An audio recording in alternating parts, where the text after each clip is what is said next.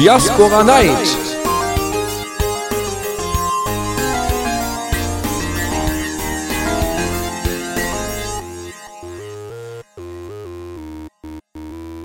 Diaspora Night.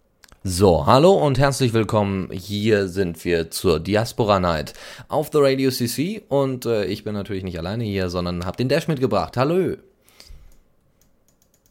Ja, wie immer ist der Dash auch wieder da. Hallo Leute.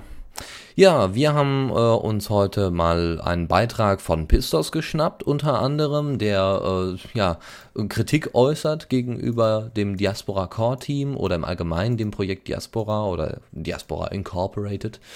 Ähm, unter anderem haben wir auch äh, den ersten kommerziellen Diaspora-Pod als Thema, den werden wir gleich direkt ansprechen. Was gibt's noch?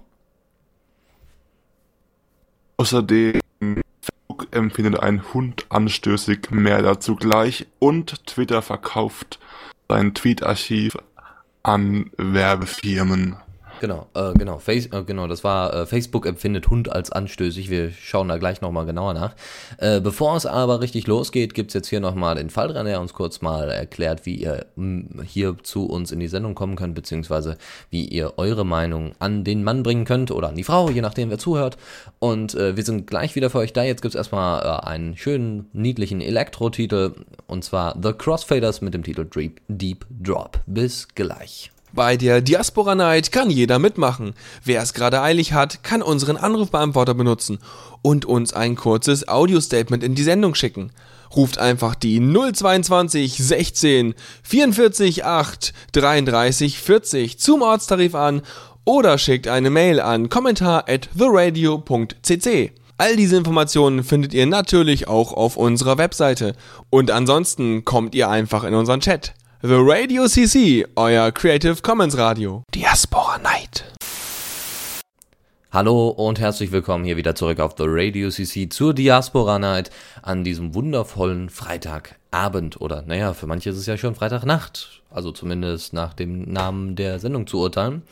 Wir kommen erstmal zu den aktuellsten Themen aus der Diaspora Community oder was ist so über, also nicht unbedingt aus der Community selbst, sondern was ist Neues über Diaspora, die, ob es neue Forks gibt, neue Pods und so weiter, was es darüber Neues gibt. Und da gibt es den ersten kommerziellen Diaspora-Pod. Äh, was hat es denn damit genau auf sich, Dash?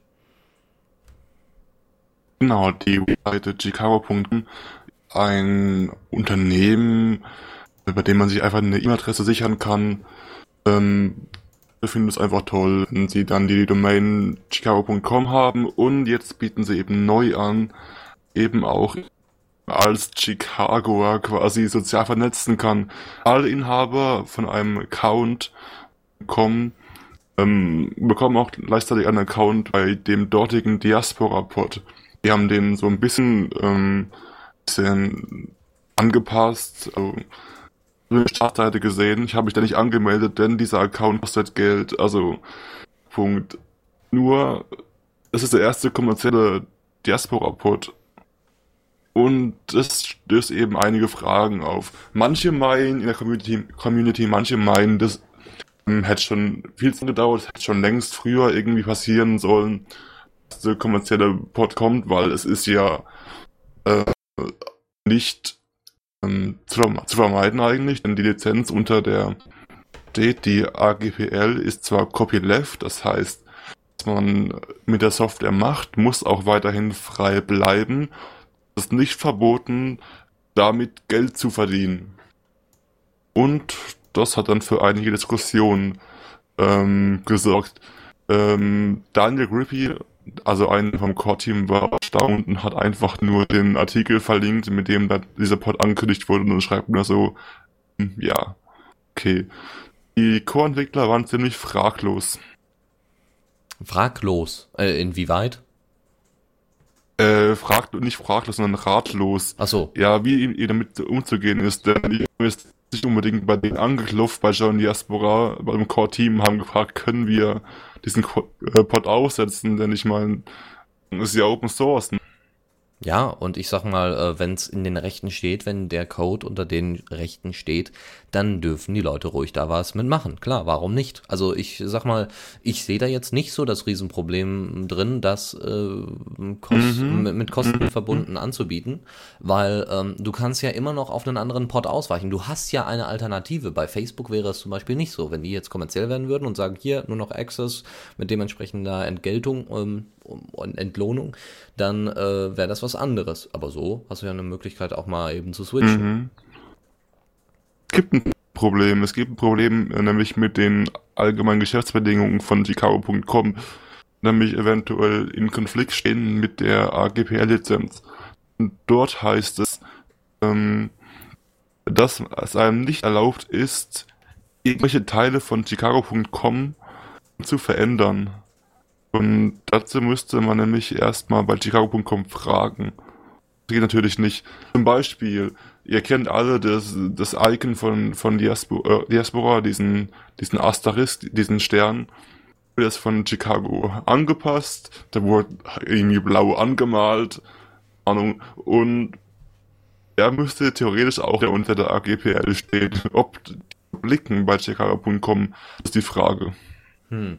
Also dann müsste tatsächlich die AGB eher angepasst werden, so von wegen, als Ausnahme ist äh, das freie Netzwerk, weiß ich nicht, Chicago, Spia, keine Ahnung, äh, mit eingebunden und deswegen sollten wir da äh, wer, können, Genau. Ne? Also genau, einfach nur das äh, Netzwerk ähm, aus den A äh, GP, äh, aus den Richtlinien AGBs nehmen und so weiter. aus den nehmen. Wie man es so kennt, wenn man zum Beispiel einen Router kauft, auf Linux drauf, dann steht da auch drin, ähm, dann kommt man da auch oft in der Anleitung. Ich kenne zum Beispiel von meinem Router, da steht da auch drin, irgendwie ist unter der und der jetzt lizenziert und so weiter.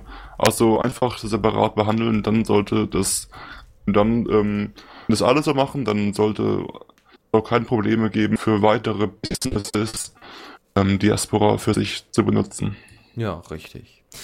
Aber manche machen es ja auch wiederum richtig. Und zwar äh, in Rheinland-Pfalz, wenn ich das so richtig sehe, äh, hat der äh, Landesdatenschutzbeauftragte Albert Treper äh, das äh, professionelle Werkzeug gelobt. Was ist denn das professionelle Werkzeug?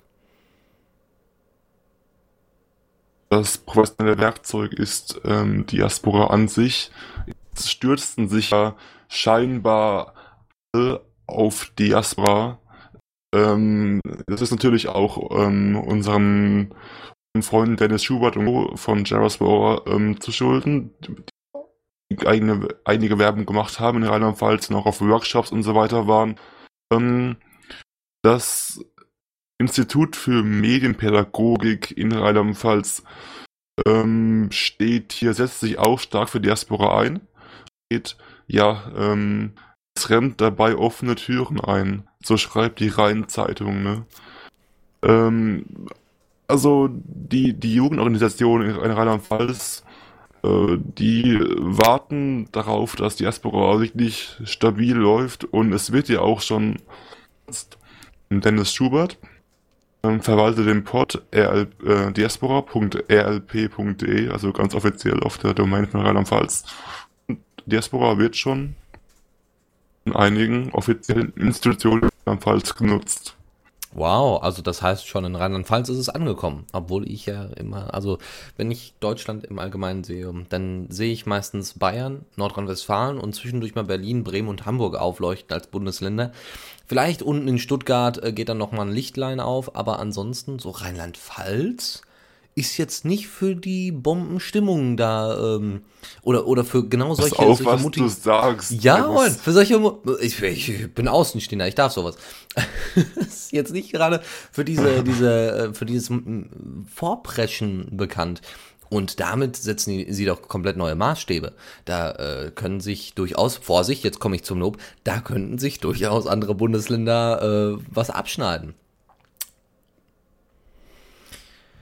Ja, Ja. Gut, Okay. wir, sind, wir, sind, wir haben nicht so eine Metropole wie das Ruhrgebiet, wir sind nicht so ein Konglomerat. Ähm, ja, aber wir sind halt Flächenland. ja, Aber ja ich meine, ne? ähm, wer weiß jetzt mit grünen Landesregierung, vielleicht ehrlich da auch was.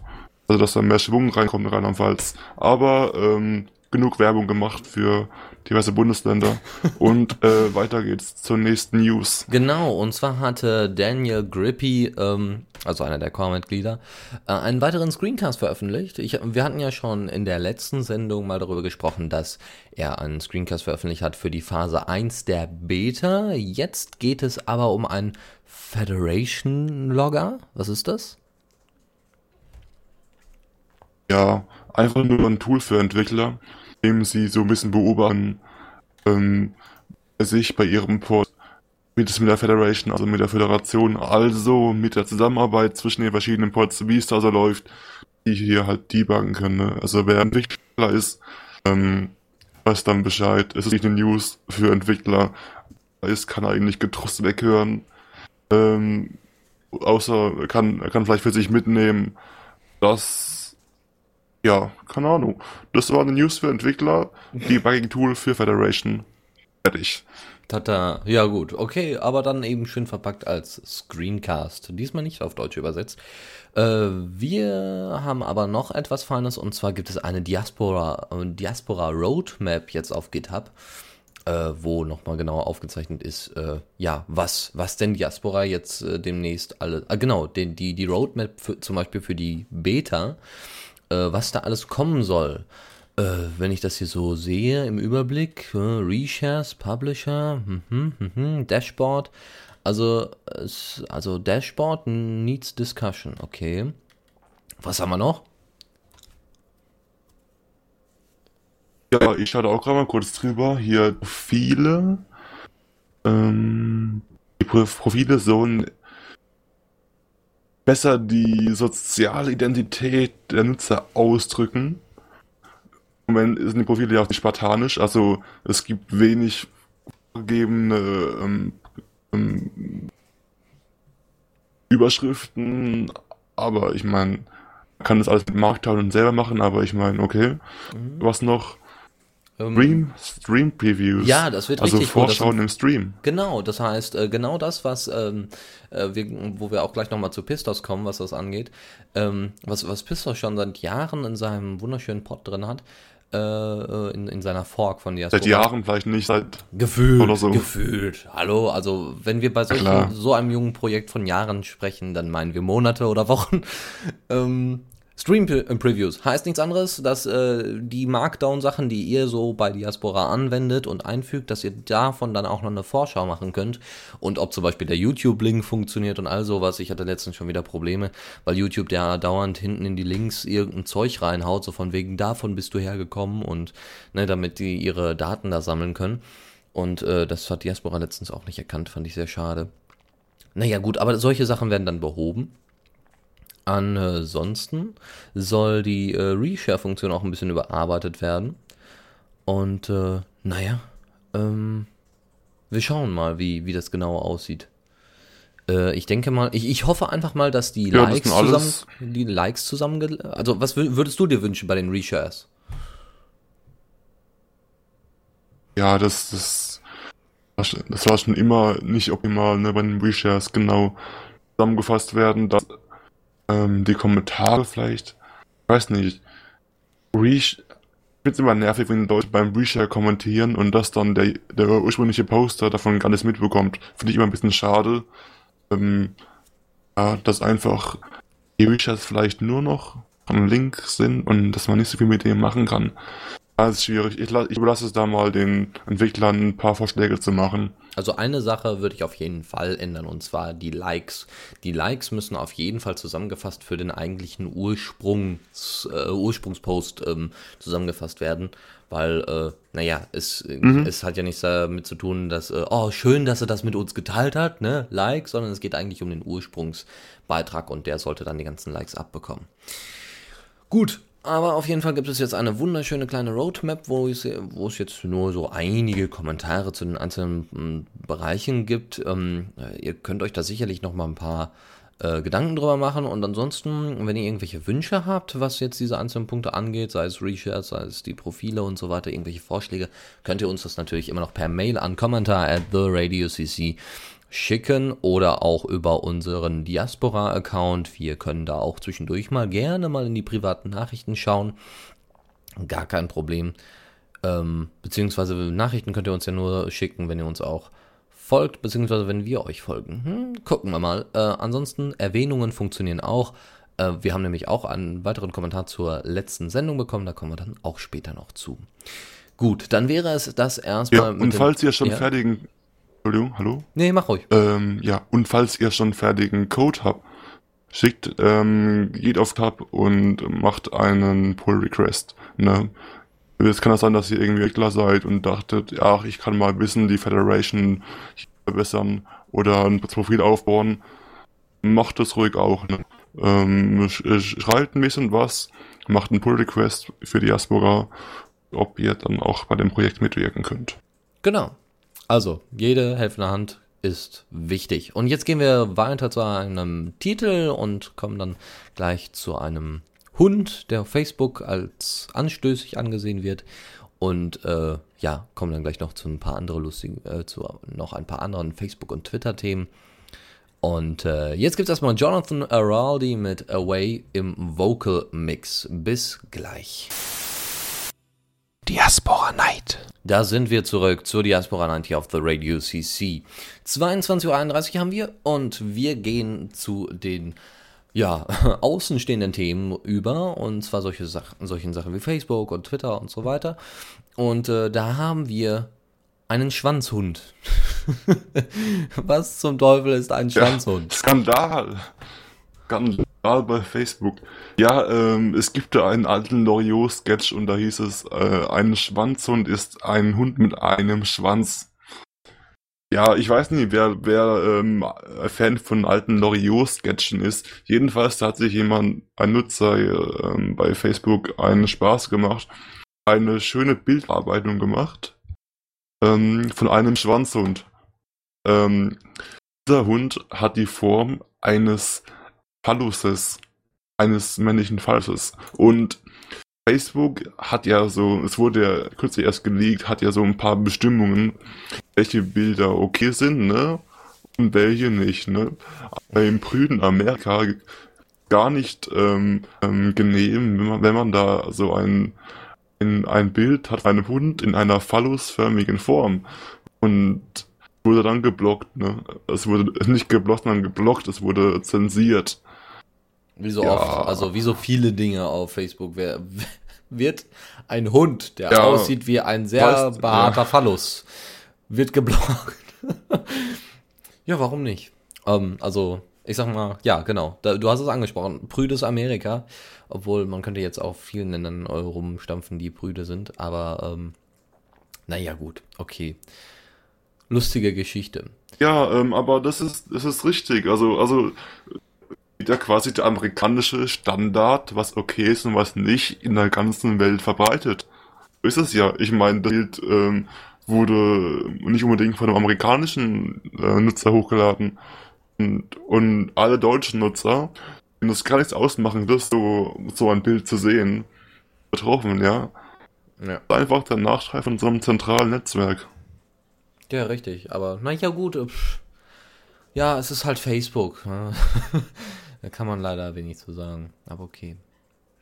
Gut. Äh, ja, und wir kommen damit auch gleich zur nächsten News. Richtig, und ne? zwar geht es um äh, den äh, Digitalredakteur der Zeit. Und zwar geht es, äh, ne, die Zeit ist ja sowieso, dadurch, dass sie ja auch äh, den, den Netzpolitik-Blog betreibt, beziehungsweise unterstützt, äh, promotet, wie auch immer, sind sie doch sehr nah ans Web angebunden. Und äh, so hat äh, ein ähm, Redakteur, Online-Redakteur der Zeit, jetzt erstmal für mehr Transparenz bei Facebook gefordert, äh, ja, ja, nee, gefordert nicht. Doch, hat, hat mehr Transparenz bei Facebook gefordert. Mein Gott. Ja, genau. Und zwar, ähm, so, Facebook ist ein Unternehmen, ähm, keine öffentliche Behörde. Öffentliche Behörden haben transparent zu sein. Unternehmen haben ja das Recht, ähm, ihre, ihre Prozesse geheim zu halten. Dann eben, wie eben um irgendwelche Bilder geht, die geblockt werden, dann, dann, dann meint eben dieser Redakteur, dass Nutzer durchaus das Recht haben sollten, genau zu wissen, welche Sachen werden geblockt und welche nicht. Also, er meint eben, dass Facebook mittlerweile zu so einem wichtigen Werkzeug ge geworden ist, dass die Nutzer doch das Recht haben sollten auf Transparenz. Ja. Ja, wer hatte, wer hatte es nicht mal so schön zusammengefasst? Ich weiß gar nicht, wer es war. Ähm, das kam, kam irgendwo mal in Blogs vor. Facebook ist keine Demokratie, sondern eine Diktatur oder Monarchie. Sagen wir eher Monarchie, weil Kronprinz von und zu Zuckerberg, ähm, naja, da auf seinem hohen Ross sitzt. Naja, ja, da kann man viel fordern. es wird nicht viel bringen. Weil, also zumindest, obwohl Twitter, macht Twitter es? Nee. YouTube macht es. YouTube sagt ja, hier, das Video hast du vielleicht angeklickt, aber es ist für dich gesperrt. Facebook lässt es wahrscheinlich komplett unter den Tisch fallen, oder? Ähm, ja, es gibt, es gibt, es gibt, es gibt so Nachrichten, habe ich schon gesehen, die machen dann so eine Nachricht wie, dieses Bild wurde aus folgenden Gründen gesperrt und dann ist es irgendwie wegen, wegen Pornografie oder, oder, oder Anschlussverhalten allgemein. Also, die machen schon eine kleine Nachricht. Hm, geht teilweise automatisiert, teilweise haben die Mitarbeiter dafür. Und ja, man stellt sich vor, ähm, nach einem Beispiel gesucht, man stellt sich vor, die Deutsche Post schickt da einen Brief, aber man weiß nicht genau, ob ankommt oder nicht. Ja, es könnte sein, dass der, dass der okay ist und kann, kann sein, dass der nicht okay ist. Ähm, Zensur an sich ist ja schon mal schlimm, aber die ist noch viel schlimmer, wenn man gar nicht weiß, was zensiert wird. Ähm, und so macht es eben Facebook.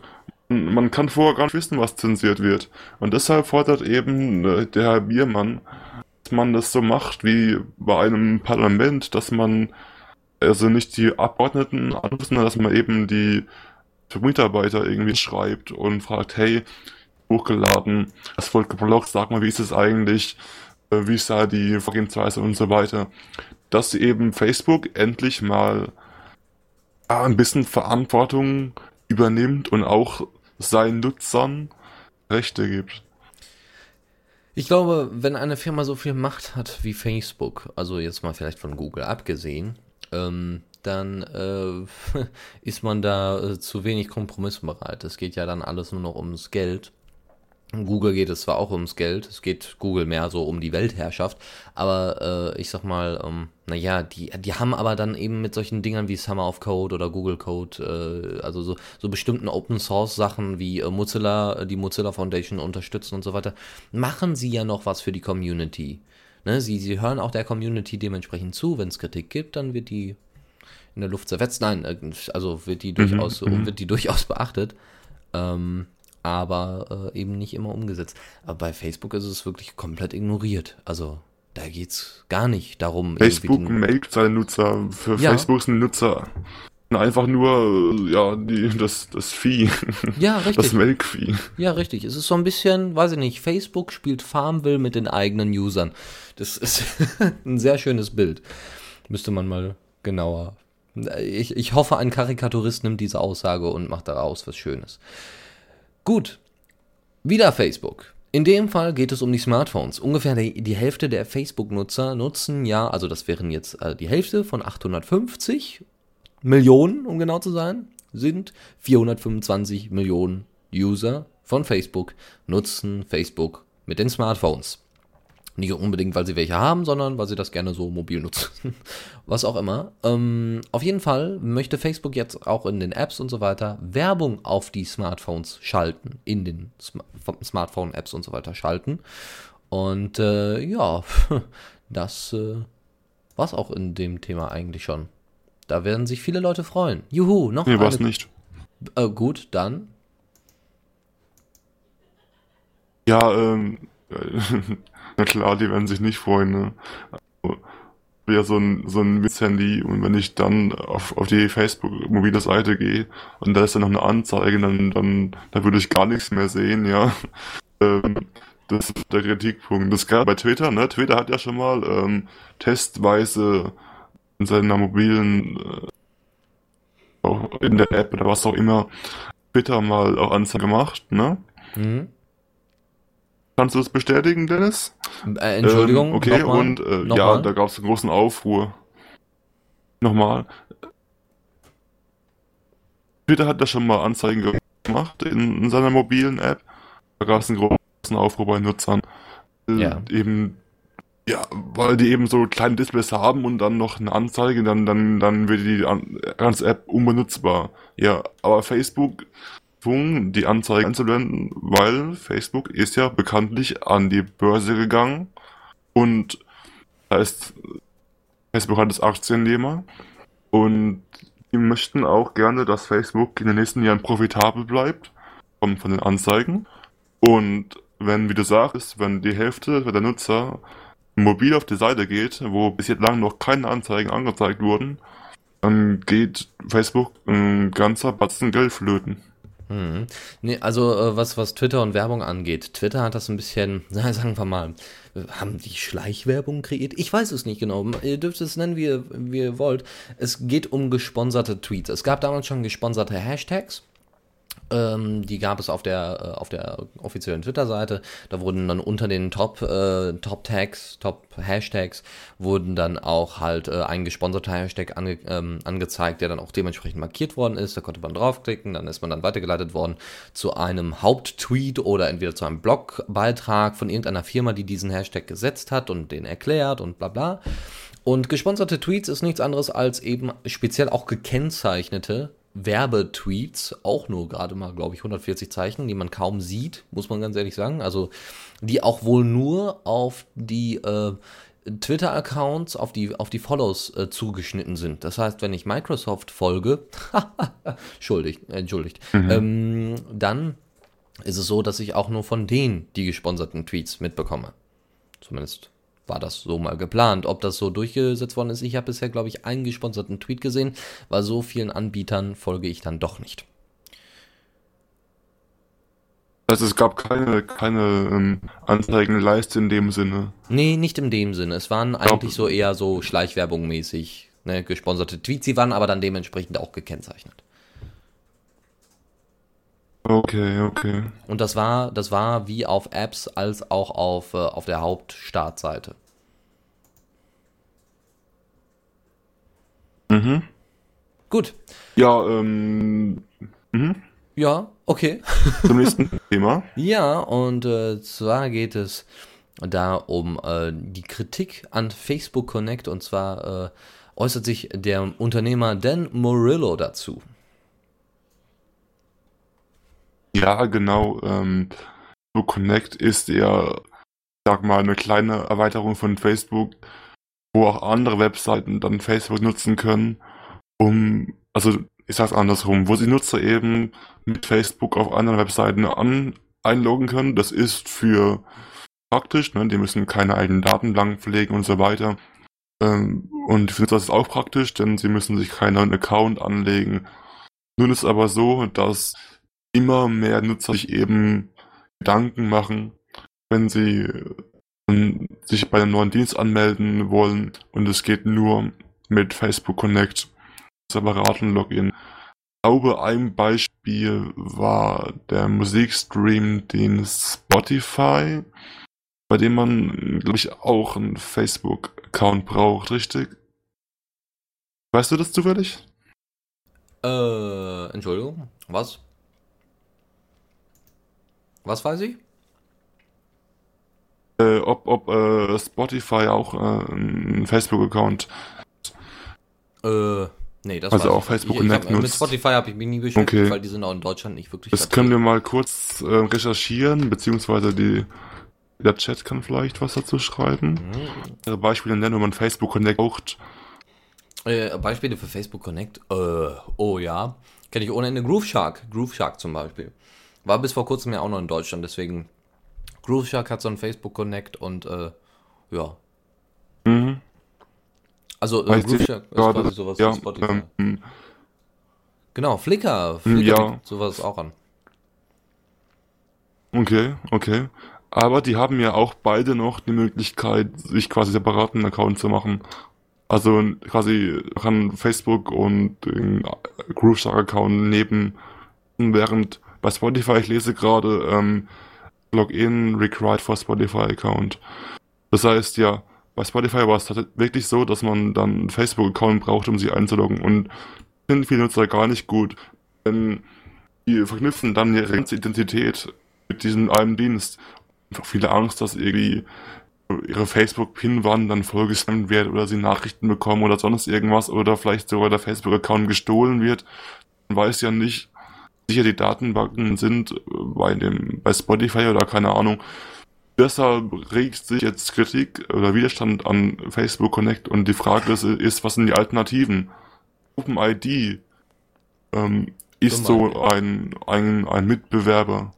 OpenID ähm, kann man selber hosten, ist, ist ähm, Open Source. Ich kann meine Identität quasi selber bestätigen. Funktioniert. Hm, Gibt es dann irgendwie Mechanismus dafür? Ich hatte mal eine OpenID, aber dann dementsprechend auf den Servern von OpenID. Ich hatte mich damit gar nicht äh, so weit auseinander, also so mit so stark mit, mit da, damit auseinandergesetzt. Problem ist natürlich, dass OpenID nicht so verbreitet ist. Weder, dass die Leute, die Leute wollen sich ja nicht eine ID anlegen, um dann, äh, ja, die Leute wollen immer alles zusammen haben. Das ist ja auch der Erfolg von Google. Ja, sie, sie haben die Suchmaschine, sie haben den E-Mail-Client, sie haben die Kontaktliste, sie haben Docs, sie haben was weiß ich nicht, alles, alles zusammen. Und bei Facebook ist es halt, du hast ein riesiges Social Networks äh, Work, äh, Work mit ohne Ende Features und äh, dann gibt es auch noch Facebook Connect. Ja, cool, dann brauche ich mir doch keine Open Access, also hier so Open, äh, Open, wie heißt es denn? Verdammt. Hä? Ja. Die, nee. Open. OpenID. Ja, OpenID, Entschuldigung. Genau, OpenID ja. äh, brauche ich mir doch keine OpenID anlegen, anlegen, wenn ich äh, sowieso Facebook Connect habe. Oder Twitter Connect gibt es ja auch, aber da geht es ja dann speziell um Twitter-Apps, die damit eingebunden werden. Na klar, äh, die Leute wollen immer alles zusammen haben und ähm, ja, jetzt gibt es eben so einen, einen Mitbewerber, der auch, auch da mitspielen möchte, nämlich Diaspora. Ich weiß noch, in der Präsentation, der ursprünglichen Präsentation von Diaspora hieß es auch, dass einem Entwickler des Core-Teams, dass die Diaspora-ID so etwas werden sollte wie OpenID, dass man die dann an verschiedenen Orten des Netzes gebrauchen kann war dann eine schöne Utopie, wo man dann quasi, man hat ein Forum, kann sich da mit seiner Diaspora-ID anmelden und kann dann da kommentieren, gebündelt nochmal angezeigt in Diaspora. Also unzählige Möglichkeiten. Aber es, ähm, es scheitert ne, natürlich wie meistens eben an der Masse der Nutzer.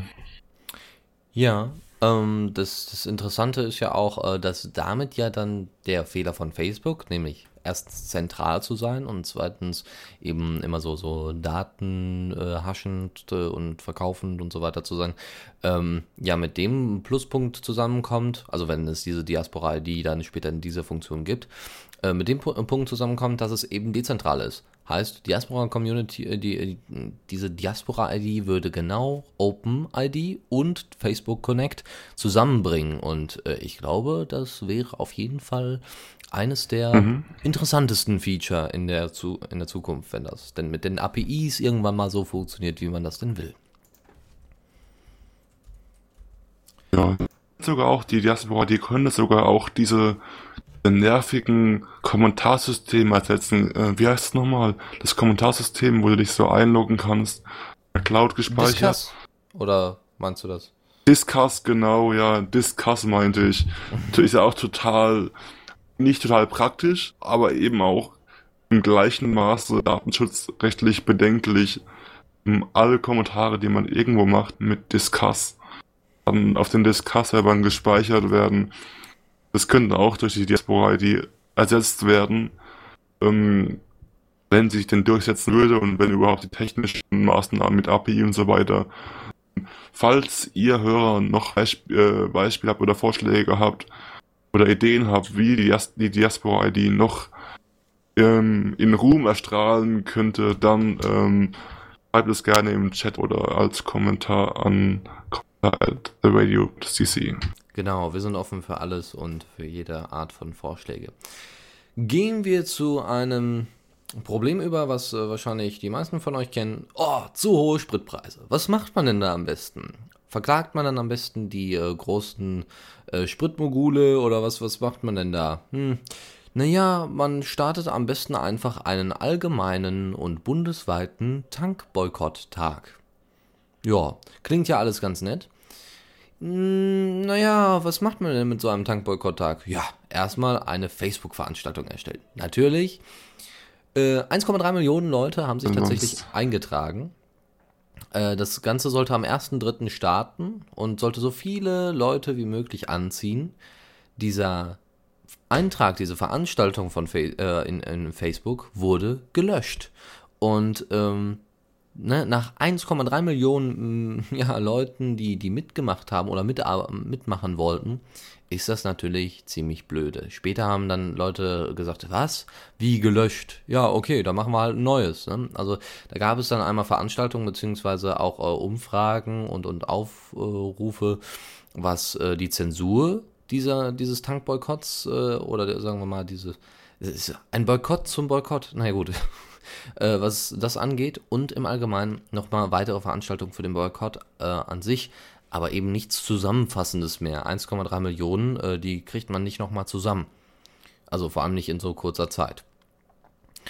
Ja, wieder mal Zensur auf Facebook. Und äh, diesmal hat es nichts mit äh, prüden, den prüden Amerikanern zu tun, sondern ich denke einfach mal mit der Ölindustrie, die da sicherlich mal angeklopft hat und gesagt hat, nee, Freunde, das muss doch nicht sein. Das ist doch. Gut, im Endeffekt bringt so ein Tankboykott von, für ein, von einem Tag genauso viel wie, weiß ich nicht, an einem Tag kein Reis zu essen. Weil dann hast du nämlich am anderen Tag Hunger auf Reis und isst und kaufst dann halt mehr. also es macht, also äh, es macht, also für einen Tag macht es keinen Sinn. Während äh, es dann wiederum bei Webseiten mehr Sinn machen würde, ähm, also zum Beispiel eine Webseite komplett lahmzulegen. Damals hat das Wikipedia mit Sopa gemacht. Ähm, das macht mehr Sinn, weil die Leute darauf aufmerksam werden. Aber ansonsten, naja gut. Äh, hinter dem Sinn mal weniger, äh, weniger kompliziertes Denken.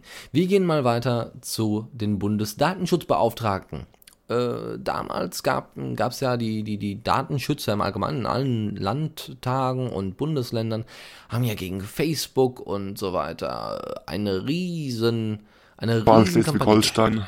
Bitte? Äh, vor allem Schleswig-Holstein. Genau. Der mit Theo, Schutzbeauftragte von Schleswig-Holstein hat ja hier. Theo Weichert? Nee, ich weiß es nicht mehr. Ähm, Tilo, Tilo Weichert, glaube ich, war das.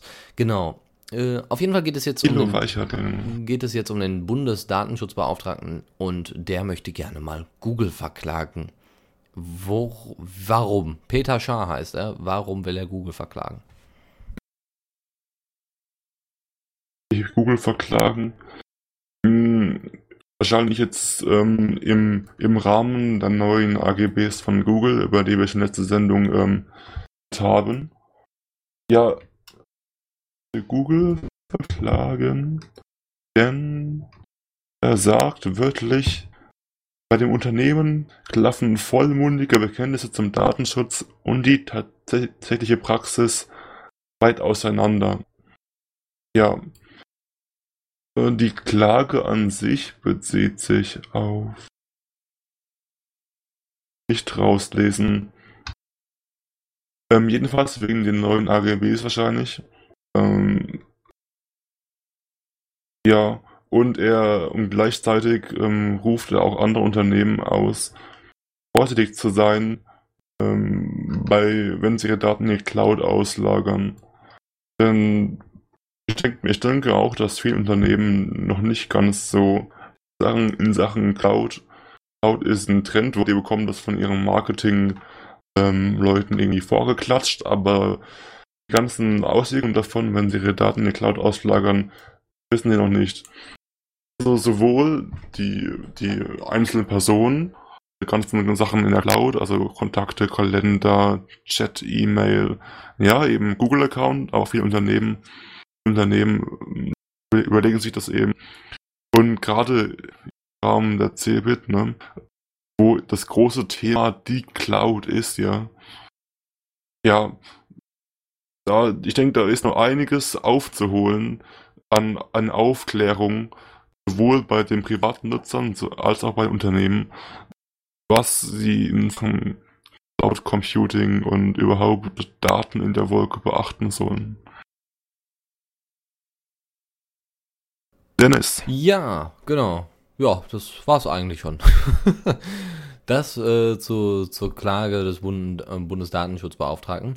Ein kurzer Wisch, weil wir auch nicht mehr so viele, äh, nicht mehr so viel Zeit haben, gehen wir ganz kurz über zu Twitter, denn die verkaufen gerade ein billionales Tweet-Archiv, ohne Ende Tweets, äh, archivierte Tweets, die äh, jetzt an eine Werbefirma verkauft werden. Ähm, die will dann damit äh, natürlich äh, dementsprechende Werbung schalten. Ah, der hat darüber getwittert, der hat darüber getwittert.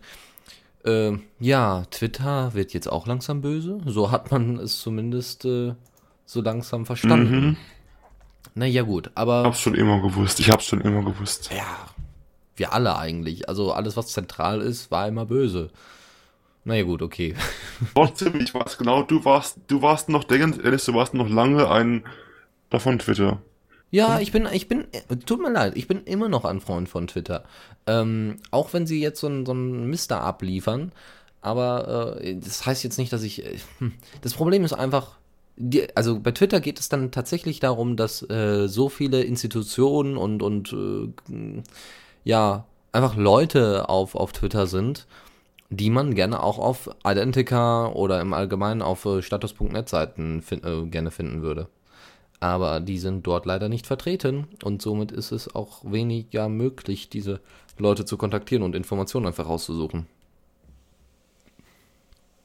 Leider hat ja äh, Twitter Ja. damals. Ähm, Ja. ja. ich, ich habe auch einen Twitter-Account. Ähm, ich habe mich lange geweigert, aber ich habe mir auch mal einen gemacht. Aber ich werde nicht aktiv nutzen. Ich finde, Twitter ist noch das kleinere Übel im, im, im Vergleich zu Facebook, weil Twitter nicht so riesiges Nutzungsspektrum abdeckt. Da ist nur Kurznachrichten. Die sammeln dann keine anderen Daten, die ich nicht über Kurznachrichten irgendwie. Weil, während Facebook eigentlich One-Stop-Shop fürs Internet sein äh, möchte, wo man alles macht. Da ist dann noch ein bisschen behalten. Also, sag mal, Twitter bleibt bei seinen Kernsachen. Aber trotzdem werde ich Twitter, werde ich es nicht bewerben. Ich werde auf jeden Fall, wenn ich Werbung mache, dann natürlich nur für Jaspo. Natürlich, natürlich. Oder Identica, je nachdem. Da habe ich Oder Friendica. Oder, ja, oder Friendica. Oh ja, da, da kommen wir dann gleich zu. Gut, das zu Twitter, das zu den eigentlichen äh, Dingen, die so außerhalb Diaspora passieren, quasi die Konkurrenz, wenn man so möchte. Und wir gehen jetzt mal zu den eigentlichen Community-Themen. Und zwar haben wir da die, dieses ries diesen riesigen Beitrag von Pistos auf äh, Diaspora, den er geschrieben hat. Das ist ja wiederum das Schöne an Diaspora. Wir haben keine Zeichenbegrenzung, bitte. Ja, ich sag nur, ein Riesen, echt ein Riesenbeitrag. Da hat sich der Pistos echt ähm, was von der Seele geschrieben. Richtig, und äh, das wollen wir jetzt einmal so ein bisschen durchforsten, weil es doch ziemlich schwierig ist, da durchzublicken. Und zwar hat er einmal so ein bisschen rückge zu, zurückgeblickt, wie er denn überhaupt zum Projekt Diaspora gekommen ist und äh, ab wann er wirklich mitgearbeitet hat. Das war, hat. das war nämlich im Oktober 2011, wo er angefangen hat, mit dem Cortin zusammenzuarbeiten. Ähm, am Anfang hat das auch noch wunderbar geklappt. Äh, dann gab es aber Probleme, dass er einige Vorschläge gemacht hat, die dann einfach erstmal unbegründet abgelehnt worden sind oder einfach nicht mit in den Code eingefügt worden sind. Äh, manchmal war, war es auch einfach etwas verspätet, das heißt, ein Feature war gerade fertig und äh, da hatten die Diaspora-Leute schon was ganz anderes vor. Äh, n- er ist auch der Meinung, dass die Überprüfung durchaus nach dem Einspielen des Codes möglich ist oder auch eher angestrebt werden sollte. Heißt, erst äh, den Code bearbeiten, erst Features rein und dann Überprüfung anstreben. Ähm, ja, weil Diaspora, äh, das hatte Dennis uns ja auch einmal erzählt, weil Diaspora derzeit ja versucht, äh, immer ne, jeden Code zu überprüfen und äh, alles so gut wie möglich zu übergeben an den Meisterstrang, an den Master, Mastercode. Gut, äh, ansonsten, ähm, er hat später dann trotzdem Rechte bekommen, also er hat dann später die, die, ähm, die hat dann später Diaspora geforkt, was wir hier auch nochmal in der Diaspora Night gefeatured haben. Und ähm, er hatte aber auch unter anderem äh, direkten Zugriff auf das Diaspora Repo, hat das aber nie benutzt. Also er hat jetzt kein Patch durchgehauen oder kein Feature durchgehauen, nachdem er dann äh, ja so enttäu enttäuscht worden ist vom Core-Team. Und ähm, naja, es, es geht auch, er hat auch mit noch ein paar anderen Dingen Probleme, womit äh, Diaspora Inc. Zu, arbeitet. Und zwar ist es die kommerzielle Einbindung. Amazon und äh, Google Analytics sind zum Beispiel in Join Diaspora eingebunden. Das wissen wahrscheinlich viele nicht. Außerdem äh, nutzt äh, Diaspora Inc. Ähm, im Allgemeinen Google Groups für Mailinglisten, was ja schön einfach ist, keine Frage. Aber ich sag mal, für ein dezentrales Netzwerk, hm, okay, das ist ja alles nur die Meinung von Pistos. Ähm, außerdem äh, außerdem versucht er derzeit alles auf diesem, äh, alles, all das, was, äh, was die Diaspora Inc. Leute eingebaut haben, versucht er im Moment zu entfernen. Also äh, Amazon, Google Analytics und eben auch solche Integration von Google Groups. Ähm, Im Allgemeinen geht es ihm auch um die Pod-Neutralität. Das heißt, äh, es soll keinen Pod-spezifischen Code geben. Ähm, das wäre bei Join Diaspora zum Beispiel der Twitter-Account. Ähm, der Twitter-Account, der früher zumindest angezeigt worden ist, wenn, äh, wenn die Seite offline war. Und äh, das sollte man doch lieber dann den Podbetreibern selbst überlassen, auf welche Seite sie dann verlinken und was sie da genau einbinden. Dann äh, geht es auch darum, ähm, dass es eine Stable Branch geben soll. Das heißt, immer ein, eine stabile Auslagerung, die sich wirklich dann nur um die Stabilität des eigentlichen Pods kümmert. Und äh, dann gibt es auch immer noch die Probleme zwischen den Megapods und den Mikropods. Weil wir haben ja durchaus riesige Pods, sei es jetzt John Diaspora, Geraspora und so weiter, ja, Diasporg und Co. Oder Mikropods, äh, wo wirklich nur ein paar Leute drauf sind oder die einfach dann quasi auf dem Home-Server zu Hause mal gehostet werden. Äh, trotzdem geht es, mhm. im, ähm, es geht ja im Moment da, darum, dass die Portvergrößerung im Allgemeinen ähm, größer gemacht werden soll. Äh, dabei äh, sollte der Fokus nach Pistos eher auf dem Erstellen neuer Pods liegen, weil äh, damit ja die De Dezentralität erweitert wird. Das heißt, Installation soll einfacher gemacht werden. Ja, äh, dass, dass die Leute schnell reinkommen, okay, das und das muss ich installieren, das geht schnell, zack, zack, zack, zack, Pod aufgesetzt, fertig. Also quasi genau das, äh, was Friendica zum Beispiel sehr gut hinbekommt. Dann geht es auch um die Kommunikation, also das, wofür eigentlich äh, Dennis äh, Schubert die ganze Zeit irgendwie, also zumindest im deutschen Sprachraum, irgendwie die ganze Zeit immer angepinkt und angesprochen wird. Äh, die, die, das Diaspora Core Team muss einfach mehr kommunizieren. Es reicht nicht einfach nur einen Praktikanten einzustellen und zu sagen, Leute, haut rein, ne, hier schreibt mal ein bisschen was, das und das Thema, ähm, sondern es geht auch einfach nur da, äh, es geht auch einfach darum, dass man einfach mal mit den Leuten reden kann, sei es im IRC oder sonst irgendwas. Ähm, und das ist natürlich sehr blöd. Dann äh, hat er natürlich selbst hervorgehoben, wie er damit umgeht. Und zwar ist er die ganze Zeit in seinem IRC-Channel und äh, gibt dort so Support, soweit es geht. Das macht Dennis ja auch. Aber eben nur im englischen Sprachraum. Schade, dass das nicht im, äh, äh, nur im deutschen Sprachraum. Schade, dass das nicht im englischen Sprachraum funktioniert. Ähm, außerdem geht es darum, dass Pistos immer wieder versucht, seinen Code an den Diaspora-Code äh, des, des Hauptrepos anzupassen so dass man das auch ganz einfach übernehmen könnte, wenn man denn wollte. Ähm, dann im, also letzten Monat von 2011, Dezember 2011, wurde es dann so, dass auch die Main Branch ziemlich unstabil war und äh, dass äh, sich äh, kaum Verbesserungen eingestellt hatten. Jetzt so langsam in Phase 1 ist das natürlich nochmal ein bisschen was anderes. Backbone JS, ne, das war das, das neue Technik, die sie eingeführt haben. Ja, richtig, genau. Da das, ja gut, ne, Überprüfung und so weiter. Naja, gut, okay. Ähm, Im Allgemeinen ging es dann weiter mit äh, dem Januar 2012, äh, wo es dann deutliche Veränderungen gab und ähm, dass äh, der Code so viele ah, das war das, ja. Ne, dass, dass der Code sehr, sehr viele Unterschiede und sehr große Unterschiede aufwies und ähm, dass man jetzt äh, kaum eine Möglichkeit äh, gesehen hat, überhaupt den Code ähm, so anzupassen, so kompatibel zu halten mit seinem eigenen Pod. Dann ähm, hat er auch zwei Dinge angesprochen, was äh, die, was Diaspora im Allgemeinen oder die, die das Diaspora Core Team machen könnte, um alles wieder gut zu machen. Und zwar geht es jetzt erstmal darum, um die Türen für Pull Requests zu öffnen, äh, zu schließen, zu, äh, zu schließen und äh, diese mhm. einfach erstmal abzuarbeiten. Das heißt, es kommen keine, keine Pull Requests mehr rein, sondern Erstmal werden die Requests abgearbeitet, wird gesagt, ja, ja, ja, ja. Und dann, bevor man erhebliche Veränderungen im Code vornimmt, ähm, mhm. dann äh, ähm, einfach die schon mal zu übernehmen. Heißt, lieber kleine Bugfixes und so weiter direkt reinbringen und direkt abarbeiten, bevor man dann an einem Riesenfeature arbeitet, wie jetzt die neue Übersicht. Weil dann brauchen sich nämlich die Entwickler nämlich äh, nicht die Arbeit machen. Und das ist natürlich nachvollziehbar. Also, zweitens, der zweite Punkt ja, wäre dann. Ähm, ja, bitte?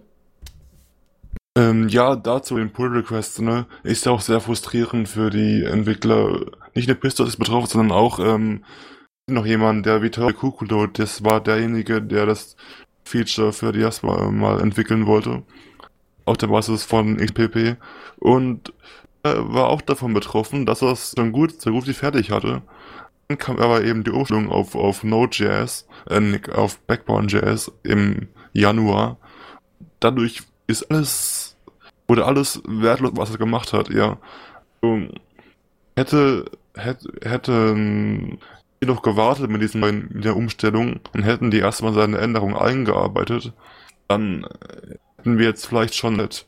Ja, da war die Kommunikation einfach nicht, ähm, nicht, nicht richtig und ich finde, das hat Pistos zu Recht äh, kritisiert. Mhm. Einfach, die wurden, also ich finde, Entwickler wurden da einfach teilweise verarscht, muss man einfach so sagen. So.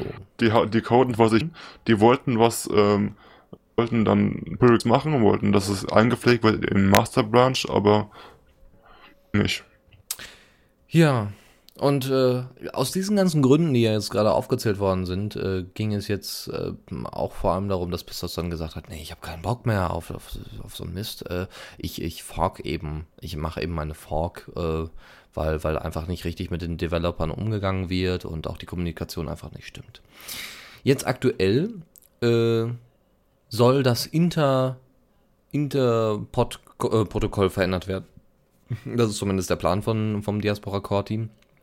Das heißt, die Codebase, die äh, wahrscheinlich ähm, Pistos an seinen Code, äh, die Codebase für, für die Interpod-Kommunikation, ähm, die ist nicht mehr nutzbar für Pistos? Gerüchteweise, ne? weiß noch nicht genau. Ja, das, also, also, oder, oder nur sehr schwer, mit Umstellungen und mit sehr viel Arbeit verbunden. Man weiß es nicht. Aber man, man kann ja erstmal davon ausgehen. Ich sag mal, wenn XMPP ganz abgeändert werden würde, gäbe es da sicherlich auch einige Probleme mit. Einfach mal so als Beispiel. Oh. Ne? So, und äh, dann gäbe es natürlich auch Probleme, dass Friendica zum Beispiel nicht mehr zu Diaspora ähm, ne, übergreifen könnte.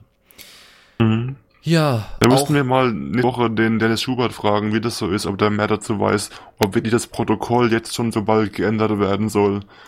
Eine bedeutsame, bedeutsame Änderung im Diasma. Genau, und das werden wir auf jeden Fall nächste Woche dann nochmal genauer ansprechen. Ähm, wir haben aber noch ein bisschen was, weil wir haben ja auch, wir haben, wir sind ja jetzt nicht unter Zeitdruck, muss man ja sagen. Äh, deswegen jetzt noch schnell hier durch. Und zwar, äh, ne, das, das ist auch so ein Fehler. Dieses Protokoll, da wird dran gearbeitet, aber das wird nicht dokumentiert. Es wird nicht gesagt, welche Änderungen werden vorgenommen, dies und jenes. Da fehlt auch wieder die Kommunikation mit der Community. Ansonsten, ähm, naja, wie lange soll so eine, äh, wie, wie lange soll denn der Pod oder die Codebase von Pistos überhaupt noch am Leben bleiben? Ähm, weil irgendwann, ne, ähm, hat äh, Diaspora das äh, Killer-Feature entdeckt oder irgendeine Umstellung so prägnant äh, eingebaut, die ein Einbinden von seinem Code überhaupt nicht mehr möglich machen. Und dann hat er sehr, sehr viel Zeit und Arbeit und Schweiß verschwendet. Ansonsten. Da gäbe es quasi so ein. gibt ja mehrere Server oder mehrere Pods, die mit dem Code von Pistos laufen. Ne? Ist quasi so ein kleines abtrünniges Netzwerk von Diaspora-Pods, die dann noch miteinander kommunizieren können, aber die Diaspora-E-Pods quasi, ähm, die könnten nicht mehr mit denen kommunizieren, außer wenig Friendica. So, aber Pissos hat nicht nur die ganze Zeit was zu meckern. Klar, er sagt, das geht so nicht, das ist keine professionelle äh, Art und Weise. Ähm, trotzdem hat äh, Sean Tilley, den wir ja gerade schon angesprochen haben als Prakti, äh, oder auch letzte, letzte Sendung, ähm, ist wenigstens jemand, der kommuniziert, der mal Blog-Einträge verfasst. Äh, ja gut, Pistos kennt wahrscheinlich jetzt äh, Dennis nicht, aber den können wir da gut, äh, gut mit dazu packen. Ansonsten ist Pistos nicht sauer auf die Core-Mitglieder. Er möchte weiter an Diaspora festhalten. Er hat immer noch die, diesem, diesem moralischen Grundsatz von Diaspora im Hinterkopf und möchte dem gerne folgen und möchte dem, dem zuarbeiten. Und ähm, es wäre einfach wünschenswert von Pistos Seite aus, wenn den äh, Diaspora, die, den, das Diaspora Core Team ihm doch ein bisschen entgegenkommen würde und vielleicht so ein paar dieser Punkte ansprechen würde und verändern würde. Das zu diesem Mega-Beitrag. Oh Gott, oh Gott, oh Gott, was für ein Überzug. Das zu diesem Thema. Eine kleine Sache noch. Also wie gesagt, wir werden das dann äh, am Dienstag nochmal genauer äh, unter die Lupe nehmen. Jetzt noch etwas in eigener Sache. Und zwar haben wir Feedback bekommen. Äh, und äh, zwar ging es um die letzte Sendung. Da ging es darum, dass wie äh, Diaspora es möglich macht, dass man ganz einfach frei Genders eingeben kann. Ne? Also weiß ich nicht. Ich bin äh, nicht nur männlich-weiblich, nein, ich bin auch noch ein Linux-Nutzer. Ne? Also sowas. Ähm, da wurden wir vom Deus Figendi drauf aufmerksam gemacht. Ähm, und er meinte dann unter anderem, dass es auf Friendica ein bisschen besser gelöst ist oder zumindest, mh, hm, naja, für später für den Programmcode etwas nützlicher, nämlich, dass man eine Auswahl von 30 verschiedenen Möglichkeiten hat. Klar, äh, die Freiheiten sind dadurch natürlich begrenzt, aber ich sag mal, 30 verschiedene Möglichkeiten. Ich glaube, da sind nicht nur männlich-weiblich Dinge bei, sondern viele, viele andere Sachen auch noch, was auch den Beziehungsstatus angeht, der ja auch eingebunden ist. Und der Vorteil ist einfach nur, dass die Übersetzung damit gegeben sein würde. Das hat man ja jetzt bei Diaspora nicht so, sondern man hat ja freies Feld und somit könnte auch äh, auf äh, Chinesisch dort männlich stehen oder Linux-Nutzer oder was auch immer. Und das ist durchaus ein Punkt, den man sicherlich mal anstreben und ansprechen kann. Ich glaube, das werden wir auch Dennis nächste Woche mal fragen.